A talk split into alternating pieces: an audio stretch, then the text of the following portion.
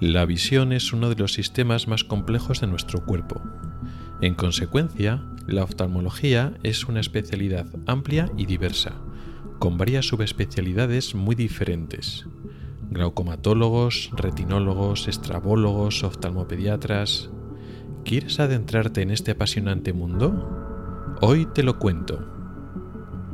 Soy Rubén Pascual y esto es Ocularis, tu podcast sobre salud visual en AV Podcast.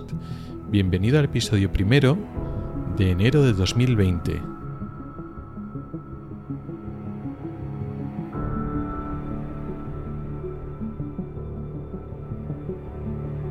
Este audio se aloja en neodigit.net, AV Podcast, red de podcasting.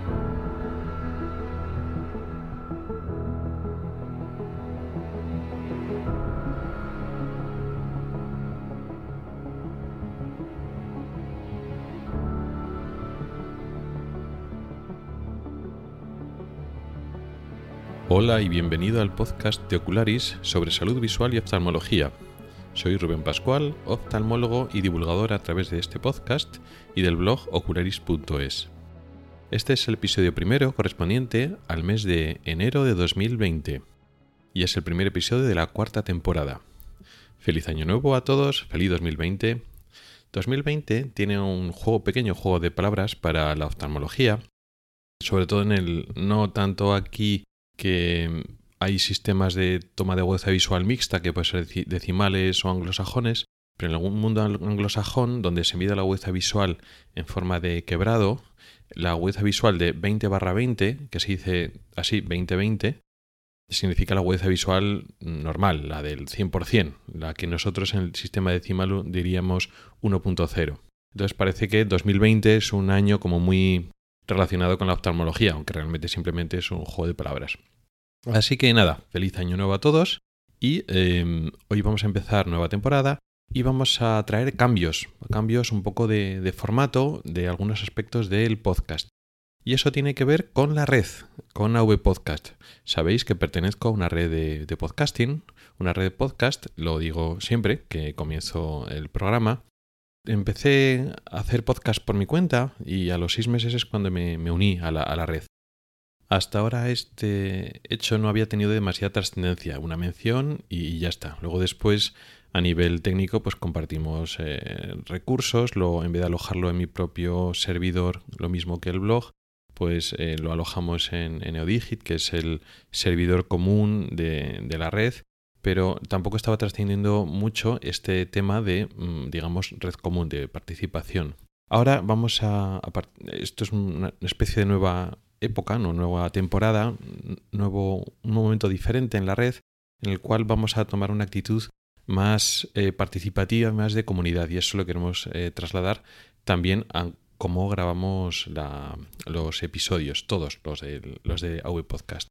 Y eso en concreto se va a traducir, por ejemplo, en un cambio en el cover, es decir, en digamos la imagen, el, icono que utiliza, que ahora por ejemplo veis de, mi podcast de Ocularis, eh, es bueno, más moderno, hemos cambiado un poquito, me gusta más, más sencillo como, como está ahora, más unificado todos los formatos.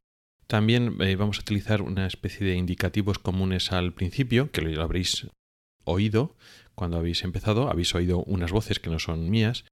Eso uniformiza un poquito también los formatos de pertenencia a la red. Y luego, también una cosa interesante, al final de cada episodio vais a oír unos, hacia el final más o menos, vais a oír unos segundos de promoción o donde explican o dan a conocer otro, algunos otros podcasts de la misma red. Y de la misma manera, otros podcasts de la de AV Podcast van a poner promos, promociones, eh, algunas eh, cuñas de, de, audio mías, eh, donde dan a conocer pues, que existe pues, Ocularis, que es un podcast de salud visual, para que personas que, escuchan otras cosas sepan de mí y, al, y a la vez eh, personas que oigan eh, mis episodios, que oigan Ocularis, pues principalmente porque les interesa saber sobre salud visual, que también conozcan que existen otras temáticas que igual les puede interesar. Esta es una forma de impulsar un formato que todavía no está muy extendido como es el podcast, el podcasting. Y esto es una parte principal de pertenecer a una, a una comunidad. Consiste en eh, expandir una forma de hacer podcast y permitir que los oyentes de un podcast conozcan también un poco sobre, sobre los otros. Me parece una, gran idea, estoy bastante ilusionado con, digamos, la inercia y la ilusión, la nueva ilusión que estamos eh, cogiendo desde, desde la red y supongo que estos no serán los últimos, los únicos cambios. Habrá cambios más, más adelante. Igual alguno se plantea por qué un proyecto como el mío, como, como Ocularis, tiene que unirse o porque he decidido formar parte de una red. Si parece que o puede darle la sensación de que Ocularis, tanto el blog como el podcast, es como muy autónomo, como que yo lo hago todo por mí mismo, no es un formato de, entrevistas ni un proyecto colaborativo en donde hacemos el podcast o el blog entre varias personas, eh, sino que es un poco como todo me lo hago yo. Y realmente esto no es tan cierto. Realmente esa puede ser una percepción pues que me ha conocido últimamente. Sin embargo, eh, este proyecto, que lleva realmente muchos años, siempre ha nacido con una vocación muy de colaborar con otras ideas parecidas, formar partes de comunidades, impulsar otras actividades afines.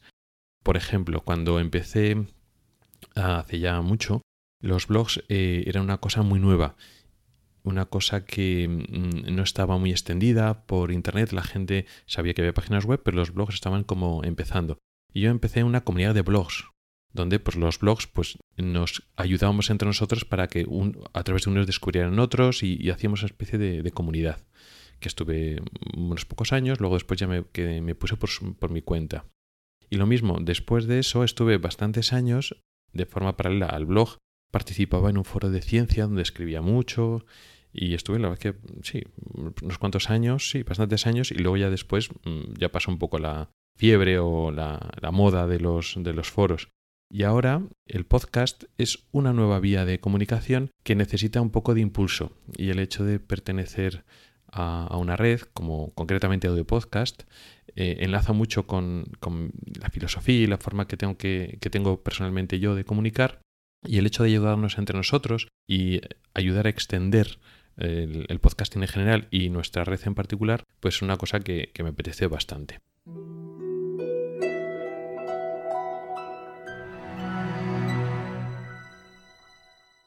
Bueno, hechos estas explicaciones iniciales de cómo va a cambiar un poquito el formato del, podcast, que tampoco es mucho cambio, la verdad, vamos a entrar de lleno en el episodio de hoy, que son las subespecialidades de la oftalmología, es decir, las distintas ramas que hay dentro de lo que es la rama de la medicina que se dedica al ojo y a la salud visual.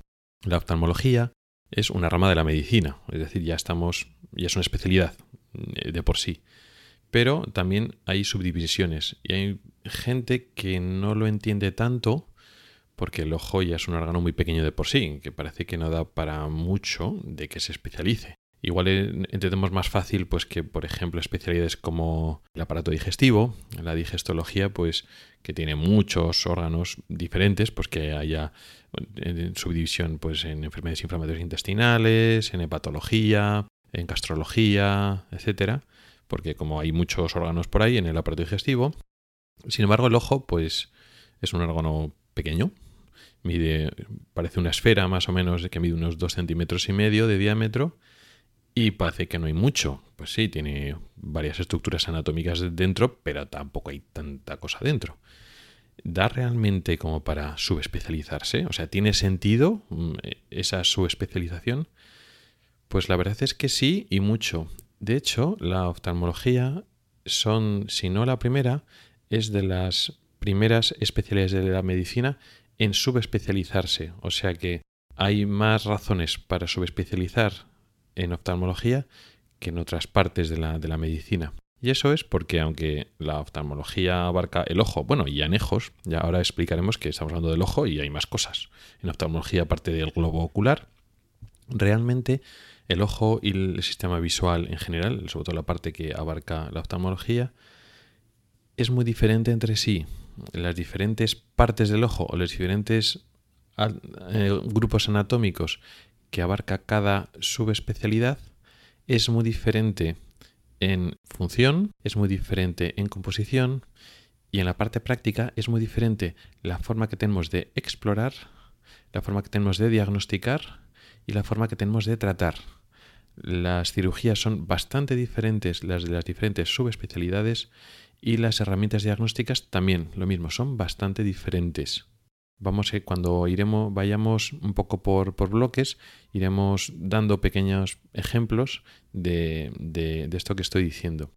Tampoco me voy a meter muy de lleno en cada una de las subespecialidades, porque eso es entrar mucho en, en, toda la clínica, en todas las maniobras diagnósticas, terapéuticas, las diferentes enfermedades, entonces eso daría para mucho. Entonces vamos a dar unas leves pinceladas de las subespecialidades y también voy a primar o voy a establecer una serie de, de, importancia en las especialidades, porque aunque hay diferentes especialidades, no todas son igual de frecuentes o igual de importantes, o no todas están en todos los servicios de oftalmología o clínicas o centros oftalmológicas. Hay algunas que son más importantes que otras, en el sentido de que abarcan patología más frecuente.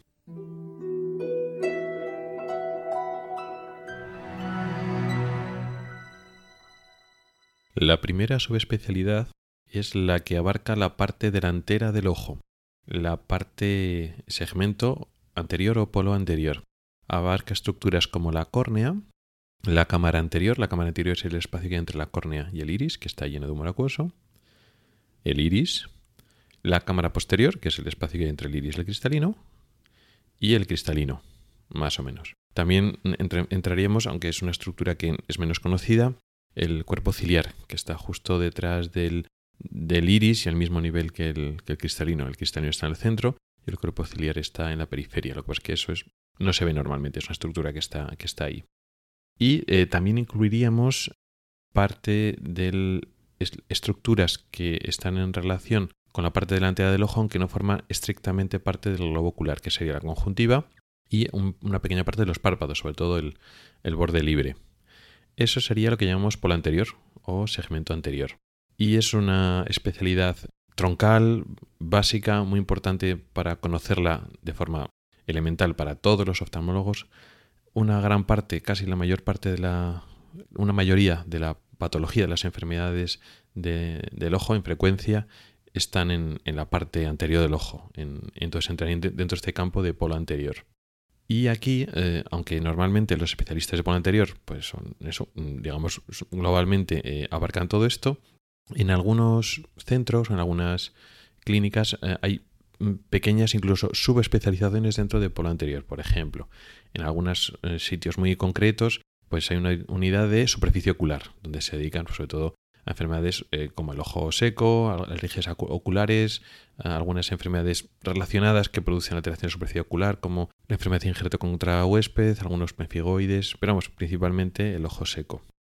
Es decir, las, especialistas en superficie ocular son especialistas en polo anterior, pero que mm, en algunos sitios concretos pues se especializan incluso solo en la parte superficial de la córnea, de la conjuntiva, la zona del, del borde del párpado, es decir, digamos la superficie del ojo, tal como dice el nombre.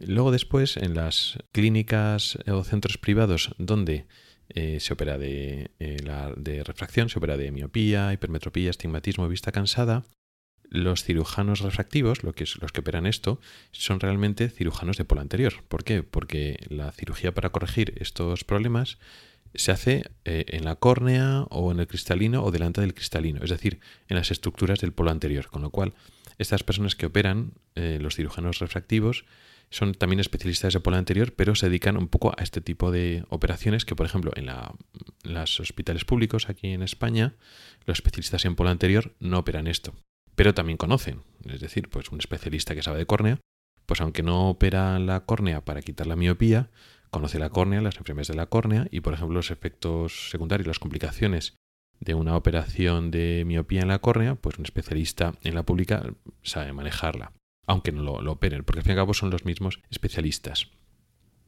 Esta sería entonces una de las, veremos ahora que es una de las tres grandes subespecialidades troncales. Una es la polo anterior o segmento anterior. La otra grande en esta separación anatómica es, lógicamente, el segmento posterior, el polo posterior del ojo, que abarca principalmente eh, la cavidad vítrea, el gel vítreo y la retina, también está ahí incluido la coroides y también eh, la esclera posterior, que bueno, casi nunca tiene enfermedad. Pero aunque la, coroides también está incluida, normalmente las unidades o las secciones o la subespecialidad esta de polo posterior se llaman eh, retina o retina y vitrio o vitrio retina, porque la retina y el vitrio son las estructuras protagonistas, aunque también puede participar la coroides y en menor medida la esclera posterior. En fin, en, general son las estructuras de la parte posterior del ojo, la posible excepción del nervio óptico, ahora, ahora lo explicaremos. Los especialistas en retina, pues eh, tienen otro grupo de enfermedades que no tiene que ver con los de polo anterior. Polo anterior se dedica como hemos visto antes, bueno, pues al ojo seco, a las enfermedades de la superficie ocular, las enfermedades de la, de la córnea, las infecciones, las inflamaciones, las distrofias, un largo etcétera.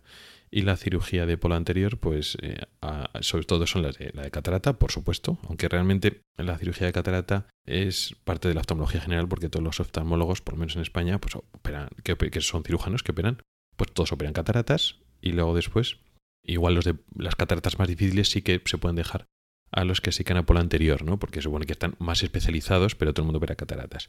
Pero dentro de polo anterior está la cirugía cristalina, o sea, la de, la de cataratas. Bueno, pues eh, las enfermedades y las operaciones de vitreoretina no tienen que ver con esto.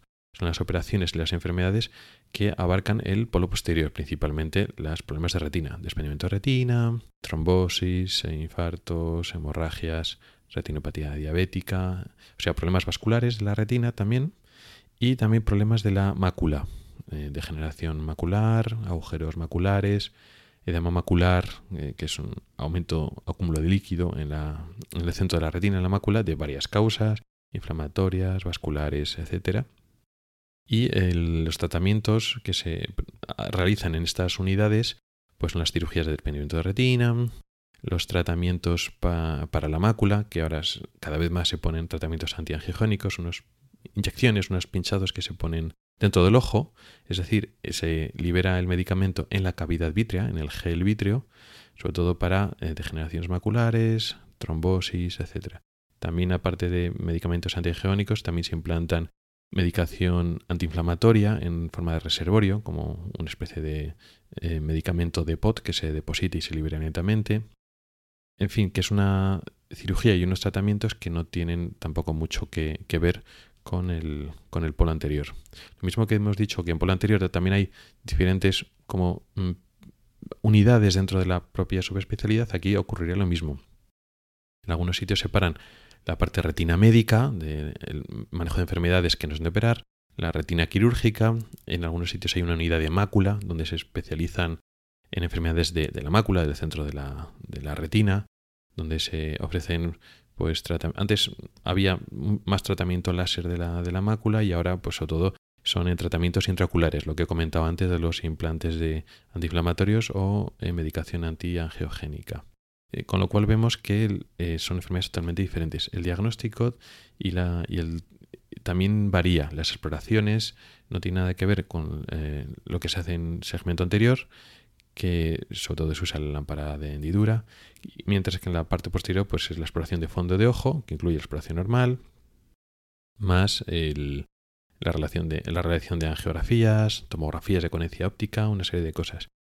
En la exploración de ese punto anterior también tienen otros mm, aparatos solo para ellos, sobre todo en córnea, topografía corneal, tomografías también corneales, una serie de aparatos que estudian la córnea, también un tipo de eh, ultrasonidos que también eh, sirven para explorar estas estructuras de polo anterior, en fin, que hay una serie de aparatos, hay muchos, que están muy diferenciados entre un segmento anterior y segmento posterior. Entonces parece que, aunque es todo un órgano, casi mm, son como dos órganos totalmente diferentes con un manejo totalmente diferente tanto en exploración, en pruebas complementarias y en tratamientos, cirugías, están muy separados. Así que ya tenemos polo anterior, polo posterior, eh, polo anterior o retina vítreo, como lo queramos llamar. Ya tenemos las dos grandes subespecialidades que estudian el ojo, digamos, de, o lo separan de forma anatómica. ¿no? Pero hay una tercera gran subespecialidad, la tercera de las troncales, podríamos decir, que, mm, digamos, mm, está un poco más allá o mm, no sigue esta separación anatómica, que es la, el glaucoma. El glaucoma es una enfermedad tan frecuente, tan prevalente, que implica un tratamiento y un seguimiento tan a largo plazo que no sigue esta separación anatómica. Además, el glaucoma participa de estructuras de parte anterior y estructuras de parte posterior. Por una parte, hay una implicación en la parte anterior del ojo, en la exploración y en el tratamiento, porque las operaciones de glaucoma se hacen en la parte anterior del ojo, pero el estudio es en el nervio óptico que está en la parte posterior del, del ojo. O sea que un glaucomatólogo, pues digamos que maneja de lo suyo en la parte anterior y en la parte posterior pero cosas muy concretas, lo que le sirve para su enfermedad, que es el glaucoma. Como digo, es tan prevalente que realmente en cualquier un, centro oftalmológico, clínica oftalmológica, hospital, eh, servicio de oftalmología, tiene que haber siempre una sección de glaucoma o mm, lo tiene que asumir eh, la parte de oftalmología general o de alguna manera ahí siempre hay un grueso grande de pacientes que pertenecen al glaucoma y que hay que ocuparse de ellos de alguna manera.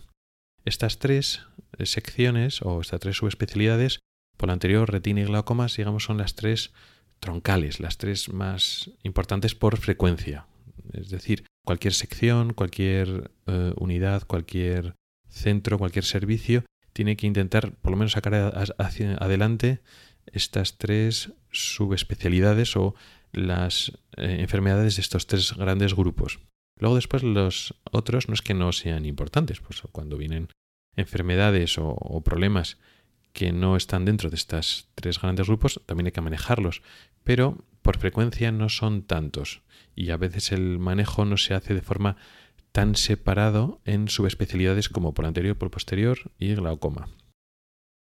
¿Qué otras especialidades o subespecialidades puede haber? pues hay una subespecialidad que es la de inflamación ocular o eh, uveitis. La especialidad o la parte de uveitis en algunos sitios está separada, es decir, hay algunos mm, oftalmólogos que se dedican por separado a ver la uveitis, pero también en muchos sitios la inflamación del ojo se ocupa, eh, depende de la parte anatómica, es decir, cuando hay una inflamación de la parte anterior del ojo, una uveitis anterior, pues se ocupan los encargados de polo anterior. Es decir, si tú sabes sobre córnea, sobre iris, etcétera, cuando se inflama, por ejemplo, el iris o el coprociliar, o sea, una uveitis anterior, pues te ocupas tú, que es, digamos, tu órgano, para que nos entendamos. Si hay una uveitis posterior y se inflama la retina o el vitrio, pues igual se encarga el especialista en retina.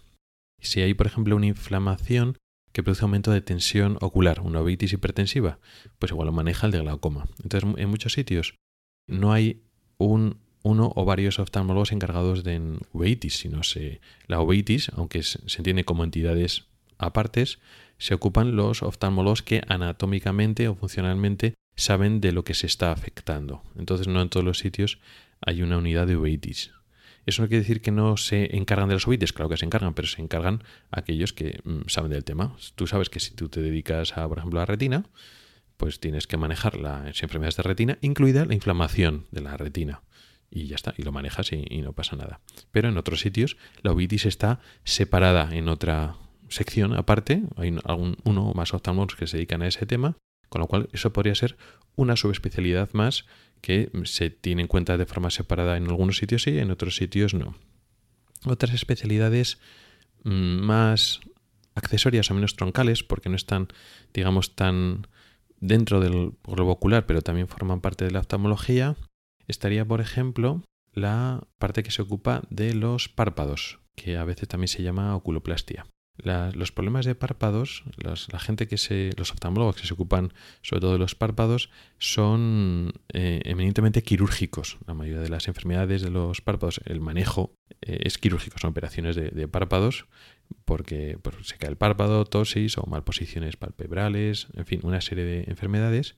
Y también se llama oculoplástica, Dentro de esta propia sección es muy frecuente que eh, unamos mm, párpados con las vías lagrimales. La vía lagrimal es el drenaje, los tubos que llevan la lágrima desde el ojo hasta la nariz. Una parte de ello corre en el propio párpado, en los propios párpados, y eh, otra parte no, otra parte eh, discurre, digamos, por dentro del conducto, el canal el lagrimal óseo normalmente están relacionados y la misma sección, la misma subespecialidad se dedica tanto a párpados como a vías lagrimales.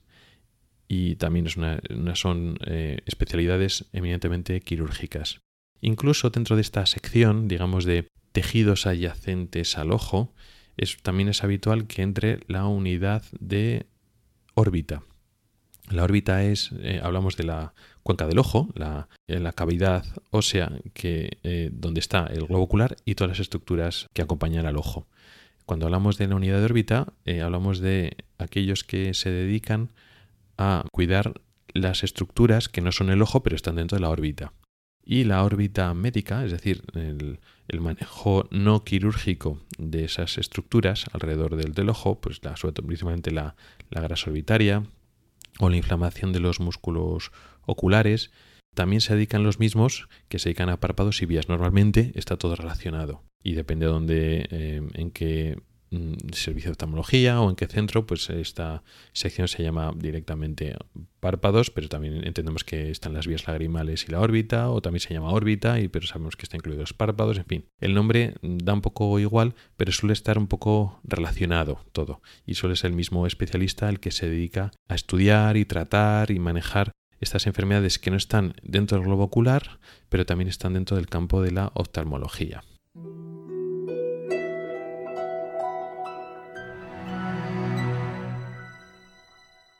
Otra sección, otro grupo de secciones o subespecialidad o subespecialidades dentro de la oftalmología sería lo que vamos a hablar primero de la oftalmología infantil o oftalmopediatría o oftalmología pediátrica, podemos poner el nombre que queramos, que se ocupa de las enfermedades específicas de la infancia, infancia y adolescencia, del ojo y el sistema visual en crecimiento. Claro, eh, un niño puede tener enfermedades eh, típicas de, también del adulto, o sea que no son especialmente eh, separadas en niños, yo que sé, pues una alergia, eh, ojo no es habitual, o yo que sé, una blefaritis, eh, en fin, hay una serie de enfermedades que son frecuentes en adulto, pero también en el niño. Y no tienen por qué verse específicamente en una unidad de oftalmología infantil, o sí, también depende un poquito de cada sitio. Pero hay enfermedades que son muy específicas de la infancia y que tiene que ver con el desarrollo visual, que es una perspectiva del ojo que tiene que aprender a ver, el ojo inmaduro con los sistemas neurológicos visuales inmaduros, que no tiene nada que ver con el manejo del ojo adulto que hacen los otros subespecialistas que hemos ido mencionando. Entonces, el oftalmólogo infantil se ocupan de enfermedades típicas de la infancia como el ojo vago, los problemas de graduación de los niños no tienen nada que ver con los adultos. Muchas veces la, graduación eh, por sí misma en un adulto no tiene por qué ser, estar manejada obligatoriamente por un oftalmólogo, salvo pues problemas concretos, de que sé, de, córneas, eh, donde hay alteraciones que de la graduación que lo tiene que manejar el especialista en concreto. Pero en niños la cosa cambia y las graduaciones, normalmente el poner gafas y el manejar los defectos de graduación, sobre todo a partir de cierta relevancia, lo tiene que manejar el oftalmo infantil porque tiene relación directa con el desarrollo visual, puede producirse ojo vago, alteraciones de la visión binocular. También en este contexto es muy típico los estrabismos, aunque hay adultos que aparecen con estrabismos, el estrabismo es una enfermedad típica de la infancia, que luego después se puede prolongar al periodo del adulto, pero muchas de ellas, la mayoría, tienen un origen en la infancia. Y eso tiene que ver con el desarrollo visual, con alteraciones en la, en la sensorialidad del sistema visual. Se producen alteraciones que producen estrabismo y el estrabismo también a su vez produce alteraciones de la sensorialidad, o sea que está todo relacionado. Dentro esto sería más o menos la oftalmología infantil. De forma separada o no, o junta, podemos hablar de la sección o las unidades de motilidad ocular, que también se llaman sección de estrabismo, aunque realmente mm, motilidad ocular sería un poquito más exacto, porque los oftalmólogos que se dedican a la motilidad ocular, los movimientos de los ojos, hablamos de, sobre todo del, estrabismo, pero también otros problemas como el nistagmus. Y eh, en este sentido hablamos de alteraciones, estrabismos y alteraciones de los movimientos de los ojos en el adulto y en el niño. Hemos dicho antes que en el niño es muy típico la aparición de, estrabismos, pero también puede aparecer en el adulto. Al fin y al cabo, cómo están relacionados los movimientos de los ojos y cómo están eh, relacionados la parte mm, sensorial. De, tenemos dos imágenes y esas dos imágenes se tienen que unir en el cerebro y de cómo une las imágenes del cerebro o no es capaz, se pueden producir estrabismos o como consecuencia del estrabismo se altera esta parte sensorial. Esto, el hecho de que el adulto con la visión más o menos desarrollada o alterada, pero digamos mm, fuera del periodo de aprendizaje ¿no? en el adulto, eh, digamos que es una etapa más, la etapa final del desarrollo visual. Con lo cual es muy habitual que las personas que se dedican a estrabismo también eh, se dedican a la oftalmología infantil, es decir, oftalmología infantil y estrabismo normalmente están unidos y de hecho en la sociedad científica en, España que se dedica a la oftalmología infantil también se dedica al estrabismo, es la misma, o sea que son dos subespecialidades que realmente la mayor parte de las veces es una. Siempre, pues no, no siempre. En algunos hospitales pues hay, digamos, oftalmopediatras o oftalmólogos infantiles más dedicados a unas enfermedades concretas de la infancia y hay otros que se dedican al estrabismo del, adulto. Se puede hacer esa separación, pero normalmente van unidas. Y por último, hay otra última subespecialidad dentro de este bloque, que es la neurooftalmología, que parece que no tiene relación con lo que acabamos de, explicar, pero veremos que puede que sí. La neurooftalmología es la especialidad que está a caballo entre la oftalmología y la neurología, aunque realmente los neurooftalmólogos son oftalmólogos. Lo que pasa es que estudian la parte del sistema visual que tiene relación con la neurología sobre todo el nervio óptico, el cable que une el ojo con el cerebro, y eh, algunos nervios que también conectan el cerebro al ojo, que son los nervios oculomotores, es decir, que mueven los músculos que hay alrededor del ojo y también los músculos que mueven la pupila, es decir, las alteraciones de la pupila también entran dentro del campo de la neurooftalmología. La neurooftalmología tiene relación con lo que hemos explicado ahora mismo de la oftalmología infantil y el estrabismo, pues tiene bastante relación. ¿Por qué? Porque cuando se altera uno de los nervios que mueven los músculos del ojo se produce un estrabismo de causa neurológica, normalmente pues una parálisis, lo más frecuente, pero no deja de ser un estrabismo. Con lo cual, pues es una buena parte de la neurooftalmología es estrabología. Con lo cual es lógico que el estrabólogo, que sabe de estrabismo, también sea neurooftalmólogo. También por otra parte, la neurooftalmología, sobre todo la parte de un poco de nervio óptico y vías visuales posteriores, tiene que ver con una visión global del sistema visual, donde pues, el ojo es una parte, pero no entiendes que forma parte de un, de un, eh, de un sistema visual más grande, con unos nervios que llevan información hasta el cerebro, el cerebro que procesa esa imagen y tal. Esa visión un poco más global y general es en parte la misma que tiene el oftalmólogo infantil, que entiende el desarrollo visual y cómo se desarrolla la visión binocular en el cerebro y cómo el cerebro coordina los movimientos de los ojos. Entonces esa visión ojo-cerebro, que la tiene el oftalmólogo infantil, la tiene el estrabólogo y también la tiene que tener el neurooftalmólogo por diferentes causas. Pero al fin la, la visión global es un poco la misma.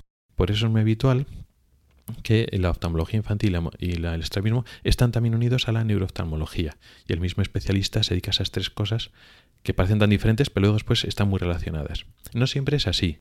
Y en otros hospitales, el neurooftalmólogo está relacionado con la glaucomatología, es decir, el neurooftalmólogo también es glaucomatólogo, el que se dedica a las enfermedades del nervio óptico de forma general o relacionadas con la neurología, también se dedica al glaucoma. El glaucoma es la enfermedad de nervio óptico más frecuente. Aunque sí que es cierto que el glaucoma es un, problema casi siempre local del propio ojo, ¿no? La tensión del ojo y el manejo es muy local del ojo.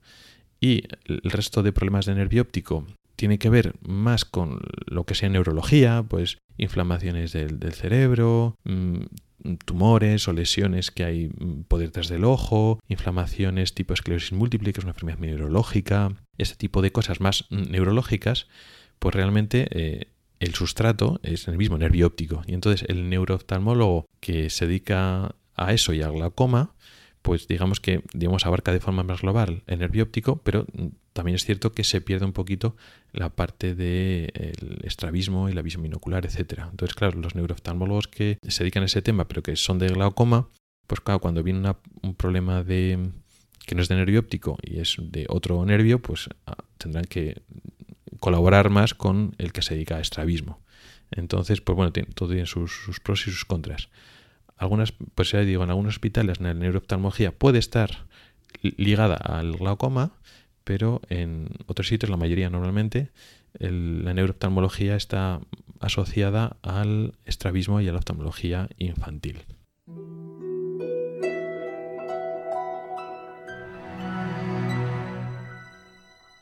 Y estas serían las subespecialidades de la oftalmología, que vemos que da para mucho, que a pesar de que parece un órgano pequeño y una especialidad, entre comillas, fácil de abarcar, no lo es para nada.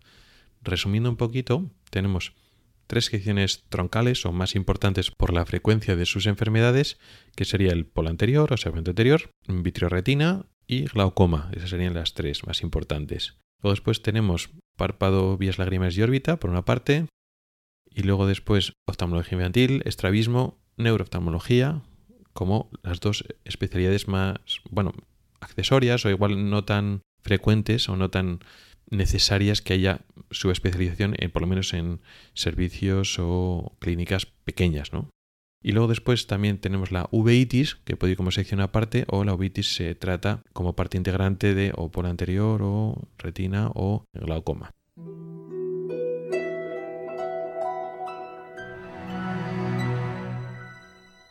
Y hasta aquí hemos llegado en el episodio de hoy, el primer episodio de la cuarta temporada. Un episodio donde no hemos hablado tanto de enfermedades o tanto de síntomas concretos o de una, un tema muy, muy particular que habéis preguntado, sino hemos hecho un repaso general a la oftalmología como especialidad y sobre todo de las subespecialidades. Más que hablar de enfermedades concretas, pues esto ha servido para dar nombres para que nos vayan sonando, para cuando hablamos de, hoy hagamos hablar de un glaucomatólogo o de un estrabólogo, pues nos suene un poquito. O que cuando vayamos a hablar de oculoplástica, digo, oye, ¿es eso? Eso es como la cirugía plástica o, bueno, pues es oftalmología, no, no es otra cosa.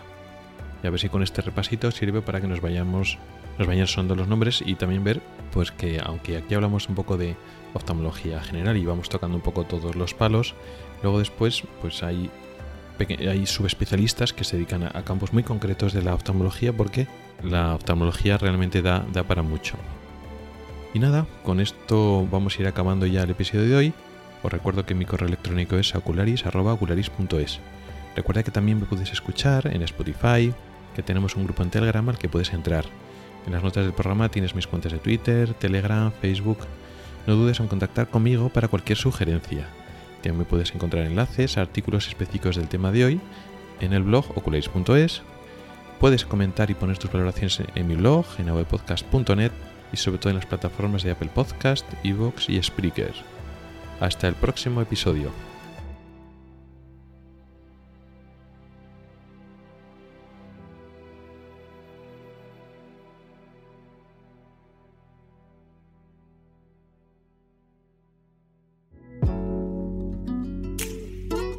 Versos a voces, poemas, relatos y bestiarios del alma. Disponible en Apple Podcast, Spotify, Evox, Spreaker, Google Podcast y YouTube. Versos a voces, un podcast de la red AV Podcast.